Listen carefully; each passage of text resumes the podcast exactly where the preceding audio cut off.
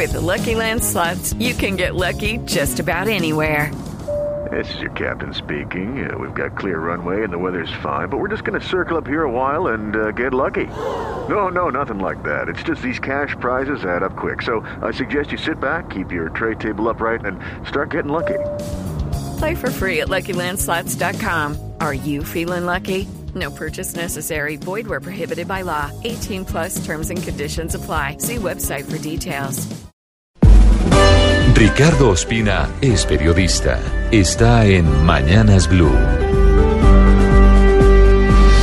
Son las 6 de la mañana y 19 minutos. Hoy debería definirse si el exfiscal de apoyo de la JEP, Carlos Julián Bermeo, el ex Luis Alberto Gil y otras tres personas capturadas por presuntamente formar parte de una red dedicada a la negociación de decisiones de la Jurisdicción Especial de Paz van o no a prisión. De hecho, anoche, muy tarde, el tuerto Gil salió de la Clínica Colombia y está en los calabozos del DAS para ir hoy a la parte definitiva de esta audiencia.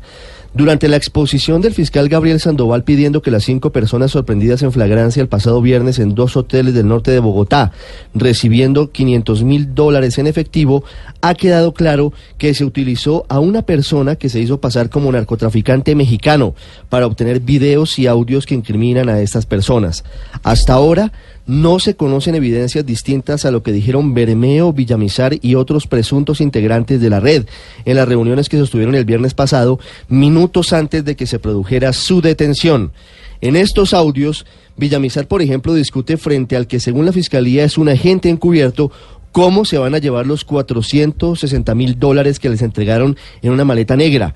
Bermeo hacía alarde de haber sido el encargado de demorar la llegada de la famosa carta rogatoria con la que se pidieron en su momento pruebas adicionales en el caso de Jesús Antrich. Dice tener contactos con un secretario y con un magistrado de la JEP y afirma que puede incluso retrasar hasta tres meses el trámite para definir si se avala o no su extradición.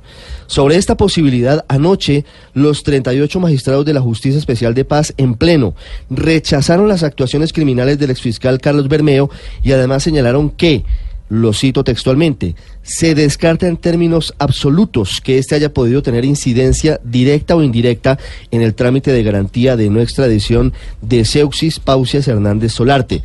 A propósito, la Fiscalía no ha entregado evidencia alguna en la audiencia que vincule a Santrich con todo este entramado.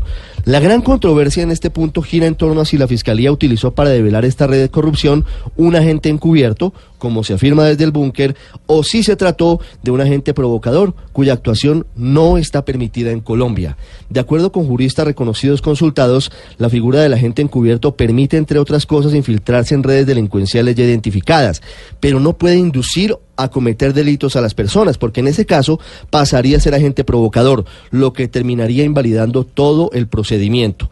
Todavía faltan datos sobre este particular, aunque la Fiscalía ha dicho que quien entregó información sobre la existencia de esta red delincuencial fue el gobierno de Estados Unidos a través de sus agencias en Colombia.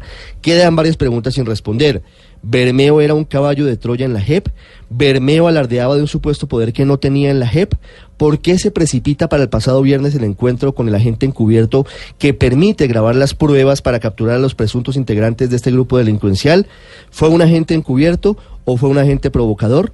La JEP está en una situación bastante complicada, no solo por este escándalo, sino porque políticamente las voces de quienes opusieron al acuerdo de paz con las FARC en los términos en los que se negoció, como la del expresidente Álvaro Uribe, de nuevo se lanzaron a la carga buscando derogar este sistema que busca verdad, justicia, reparación y no repetición en torno a 50 años de conflicto. Y además estamos apenas a cinco días de saber si el presidente Iván Duque objeta o no parcialmente la ley estatutaria que es la columna vertebral de esta jurisdicción.